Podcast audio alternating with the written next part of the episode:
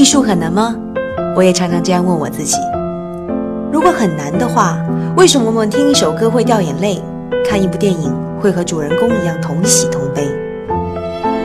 其实我们每一个人都有艺术感知的能力，只是现在好多艺术对我们太草率，他们高高的摆在那个地方，又不告诉你是怎么回事儿，好像离我们特别的遥远。其实拨开他们晦涩的外衣。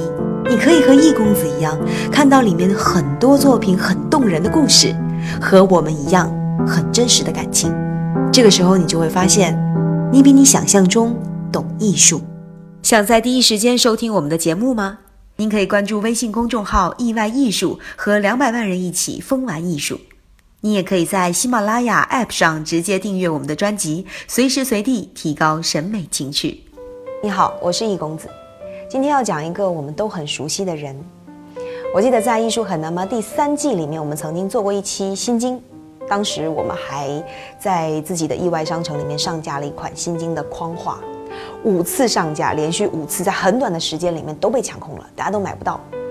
我们当时就会很好奇，为什么大家对这个产品这么的热衷？因为其实它并不便宜啊。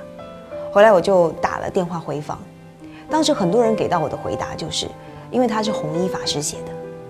我们知道弘一是一个得道高僧，但是问题是世界上得道高僧这么多，为什么我们偏偏独爱弘一的版本呢？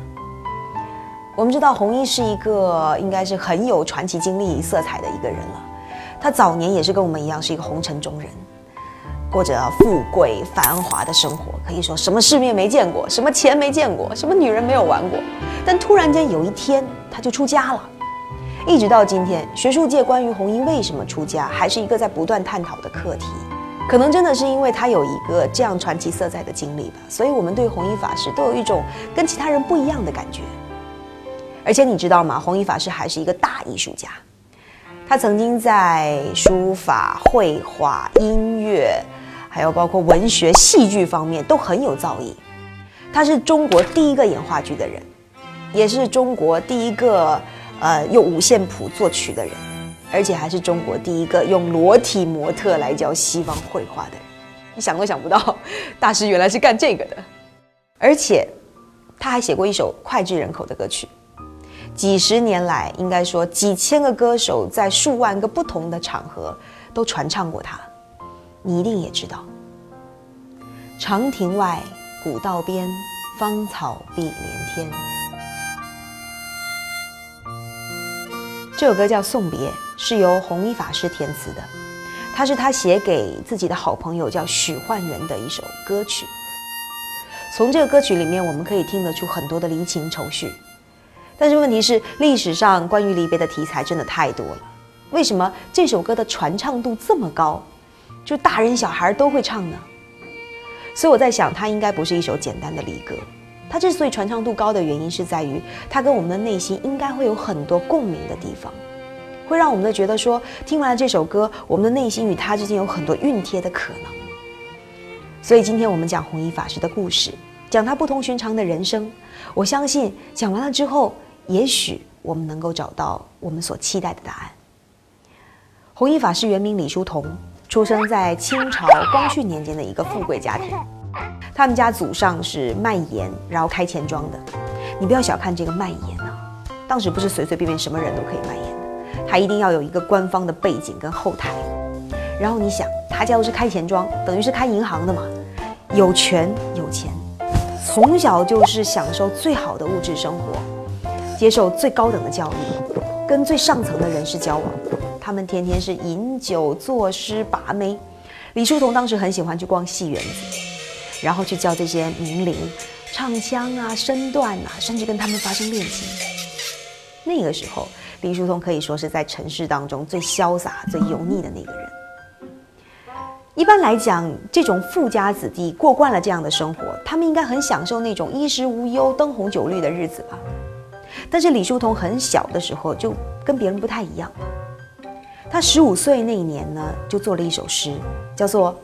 人生犹似西山日，富贵终如草上霜。什么意思呢？就是说，人生就像西山上的太阳，终究会落下；富贵呢，就像是草地上的霜一样，终究会化去的。但我们好奇的是，其实李叔同在那个他最衣食无忧的日子里面，在他全然享受他物质生活的时候，他却好像隐隐做好了告别的准备。他小的时候啊，家庭环境很好，跟他的母亲可以说是关系也很好，相依为命的地步。但是在他二十六岁那年，他母亲病危，他就想说，为了让能够让他母亲身后安息，他就去店里去挑选最名贵的棺木。但没想到是就在他外出的时候，他的母亲与世长辞。可以说，他都还来不及见他母亲最后一面，就已经跟他母亲做了一个告别。我们知道，在我们的人生当中，可能或多或少都经历过那么一些阴阳两隔的瞬间。佛说人有八苦嘛，其中有一苦就是爱别离，尤其是当至亲离开的时候，那种痛苦其实真的是难以言说的。所以在他母亲逝世的同一年，李叔同就抛下自己的妻子和两个孩子，远渡重洋，到日本去留学。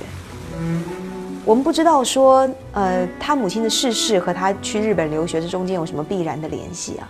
但是很凑巧的是，他们都发生在同一年，所以我在想，他母亲的离开应该是给他很大的人生打击，以至于他决绝的决定要告别自己的前面一段人生。在日本留学的时候，他接触到了西方的绘画和西方的音乐，也创作了很多优秀的艺术作品。然后他回国就办了杂志，也教了很多学生。我们今天大家都很熟悉的潘天寿、丰子恺，这全部都是李叔同的学生。我们知道李叔同原来在衣食上面是无忧的状态，物质生活全然的富足。人在那个物质生活富足的时候，通常都会想再往上走。那就到了一个精神生活的层次的追求，而当你在精神生活里面徜徉的时候，你发现李叔同已经很有造诣了。这个时候再往上走，他的人生应该去向哪里呢？他人生发生了一件小事，你不要看这是一个小事，但却影响了他此后人生的决定。有一次，他跟一个朋友在交流的时候，朋友跟他讲起说，有一本杂志讲过一个方法，叫断食养生的方法。李叔同听了之后就会很好奇，他就想说，如果断食可以养生的话，自己很想尝试一下。于是就在某一年的冬天，他去杭州一个叫定慧寺的地方去断食，一断就是十七天。我们今天对断食这个概念其实并不陌生，很多人也会尝试断食养生法。那有些人是为了要追求一个轻盈的体态，有些人是为了要追求一种清澈的生活。但是大部分人其实断了完了以后还是会退回来，因为我们实在是经不住这个城市的诱惑，这个酒肉的冲击。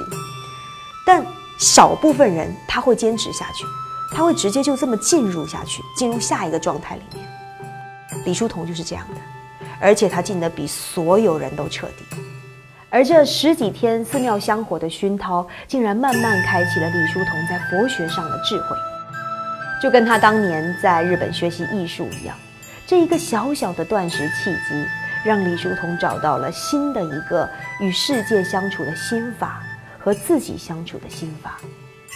于是他这一次的告别，比前面几次都更加的决绝和彻底。在他三十九岁那一年，他重新回到杭州定慧寺，正式剃度出家，法号弘一。天哪！当年风流潇洒的李叔同李公子，竟然出家做了和尚，他的妻子、孩子、身边的朋友全部都惊呆了。你明明是一个年轻有为、家庭幸福的才子啊，你为什么出家一下子就变成和尚了？简直是有悖常理。所以当时他的妻子到寺庙门口苦苦的哀求说：“你见我一面吧。”他拒绝了。后来又通过种种的关系，通过种种的哀求。终于，他答应在西湖边见他一面。他的妻子看到面前的这个丈夫，对他说：“书童。”然后他说：“请叫我红衣。”他妻子流着眼泪的跟他讲说：“红衣法师，你告诉我什么是爱？”红衣法师说：“爱是慈悲。”当我们今天听到这句话的时候，我们会觉得。这句话会不会太虚了，太矫情了？但是，当我们重新回看弘一的人生，你会发现，从李公子到弘一法师，他这一路转变并不是毫无缘由的。在他十五岁那年，他就已经敏锐地意识到，世间所有的繁华终究会离去的。在他二十六岁那年，他又再一次深刻地感受到，哪怕是至亲所爱，也终究会离开。而在他三十九岁那年，他用了一个友好的方式，与这个盛大的城市告别。他抛弃这个城市了吗？没有啊。他生命当中那些最快乐、最悲伤、最繁华、最感动的瞬间，都留在了这里，成为了慈悲的过往。所以在佛理上，爱是慈悲。你会发现，当李叔同成为了弘一法师以后，当他在佛理的修为上越走越深，当他一笔一笔地写下他的日课，也就是《心经》的时候。我们似乎能够明白这其中的道理，就像我们当时讲《心经》的那一集，我们说“色即是空，空即是色”，也就是世间万物都在不断的变换当中，没有什么东西是一成不变的。那些爱恨别离，终究都会离我们而去。所以，心无挂碍，无挂碍故，无有恐怖。这个时候，我们再回过头来看送别。一九一四年的冬天，大雪纷飞，李叔同的好朋友许焕元因为资助民主运动破产了。他跑到李叔同的门外，带着哭腔喊了两声：“书童，书童！”李叔同从屋里走出来，许焕元没有进门，隔着远远的就说：“书童啊，我幻灭了。”然后转身，踉跄而去。李叔同望着友人的背影，热泪盈眶。想一想，我们的人的一生，不就是在这不断的告别当中吗？跟情感告别，跟身体告别，跟昨天的那个自己告别。我们终将经历这个世间最热烈的爱恨繁华，也终将不留痕迹的离开它。只是弘一法师比我们所有的人更早的看到了这一步而已。他的一生浮生到了尘埃里，最终。也让自己的心在尘埃里开出花来。天之涯，地之角，知交半零落。